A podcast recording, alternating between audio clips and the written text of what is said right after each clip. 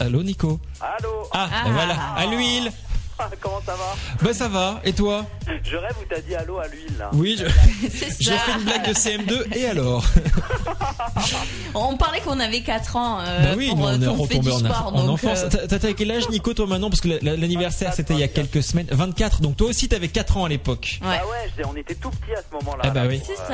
ouais. On avait...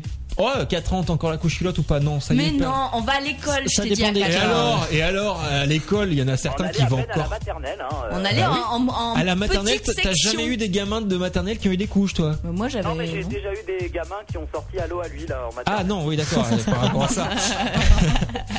Il est méchant, il est moqueur là. Et je crois qu'il se moque de nous là, non Ouais, je Je crois. crois que je vais appuyer sur le gros bouton rouge qui va couper la conversation tout de suite. Euh, bon, Nico, comment ça va après ces vacances? Bah écoute, ça va, ça va. J'ai pas eu de vacances par contre. Ah, t'as pas eu de vacances Non. Bah, non, t'as- non. mais tant pis pour toi. Nous, du coup, on a pris deux semaines de vacances. Ouais. Ouais, je vois ça. Dont, dont une grâce à toi d'ailleurs.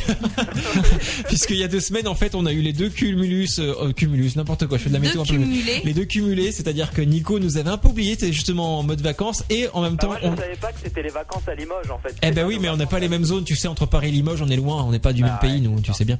Et, et on avait Lola qui euh, a une petite urgence à l'hôpital, qui donc du coup n'a pas pu venir. Donc voilà, le- le- les, deux l'un dans l'autre, entre guillemets, excusez-moi. On se retrouvait plus qu'à deux. Voilà, donc, euh, on du a coup, dit, on tant a pis, dit, on bon. annule l'émission. Voilà pourquoi il n'y a pas eu d'émission il y a deux semaines. Bon, euh, sur ces belles paroles, Nico, on va faire le point sur le fait du mois politique et le fait du mois sportif. Alors c'est un fait du mois en fait normalement. Enfin, oui, on fait du mois qui normalement euh, est tout seul et qui là rejoint Voilà. la politique. Voilà, pour rappeler aux auditeurs, normalement il y a un fait du mois, un fait politique, un fait sportif. Comme Exactement. le fait du mois est un fait politique, donc du coup j'ai fait euh, T'as fait un switch. Enfin, pas un switch, un, Un condensé. un Voilà. condensé, voilà exactement. C'est magnifique ce mot.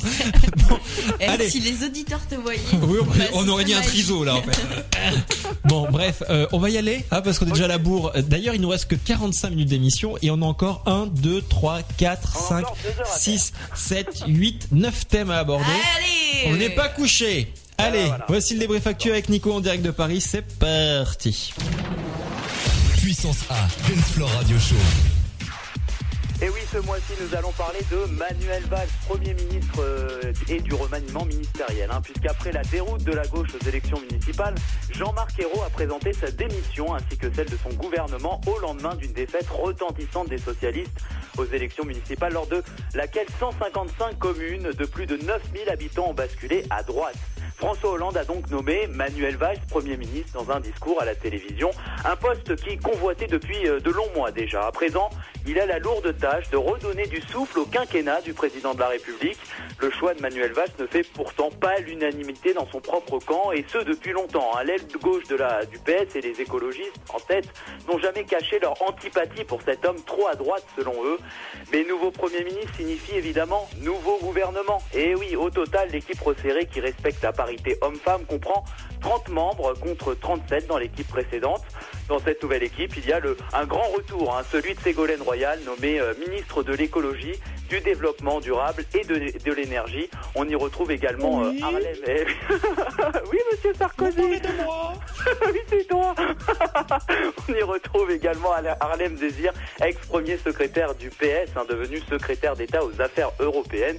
Alors après toutes les passations de pouvoir euh, faites, un seul mot d'ordre, au boulot. Puis, tradition oblige, Manuel Valls a prononcé son discours de politique générale devant les députés dans une euh, hémicycle pleine à craquer. hein. Le nouveau chef du gouvernement, costume bleu nuit, a vécu son baptême du feu en prononçant pendant 47 minutes sa très attendue euh, déclaration. Dans son discours, il a longuement décrit la situation d'urgence de la France, évoquant les salariés précaires, les ouvriers qui attendent depuis trop longtemps euh, de pouvoir euh, retravailler, les patrons euh, de, PME, les artisans, les commerçants qui n'ont qu'une seule obsession, sauver leur activité pour sauver leur équipe. Puis le Premier ministre est entré dans les détails de la politique hein, que va mener son gouvernement, déclinant toute une série d'annonces qui ont suscité l'enthousiasme à gauche, des sourires crispés et de protestations à droite. Alors entre autres, hein, un petit méli-mélo, un coup de pouce pour les revenus modestes, suppression des charges pour l'employeur d'un salarié payé au SMIC, 50 milliards d'économies sur 3 ans, etc., etc. Et lors du vote de confiance qui a suivi, il a obtenu euh, 306 voix sur 571 députés. Voilà ce qu'on pouvait dire sur Manuel Valls, Premier ministre, et le remaniement ministériel. Voilà, donc là lundi c'était le mot changement et là on arrive au fameux indice hommage où personne Eh autour de la table a trouvé puisqu'effectivement comme on le disait tout à l'heure on a bien rigolé sur ça. Euh, à l'époque la plupart de l'équipe n'avait que 4 ans puisque ça fait Exact. 20 ans que ça s'est passé, comme ça vous savez tous nos âges. Voilà, Et- Calculez bien. voilà calculez bien, vous rajoutez 4 à 20 et hop magique.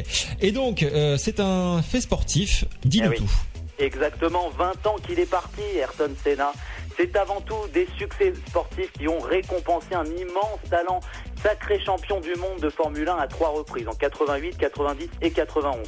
Soit moins quand même que Michael Schumacher avec 7 titres, euh, Juan Manuel Fangio 5 titres, Alain Prost et Sébastien Vettel 4, titres.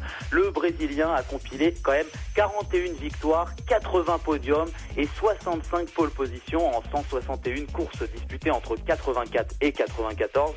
Senna, c'est aussi une rivalité avec Alain Prost qui a généré une émulation bienvenue pour pousser le Brésilien vers l'excellence. Ce choc mortel, hein, on s'en- enfin on s'en souvient, on était trop petits, hein, contre le mur en béton de la courbe de, de Tamburello le 1er mai 94 à 14h17 est encore dans toutes les têtes de ceux qui sont en âge hein, de se souvenir de ce tristement célèbre Grand Prix de Saint-Marin disputé euh, sur le circuit d'Imola.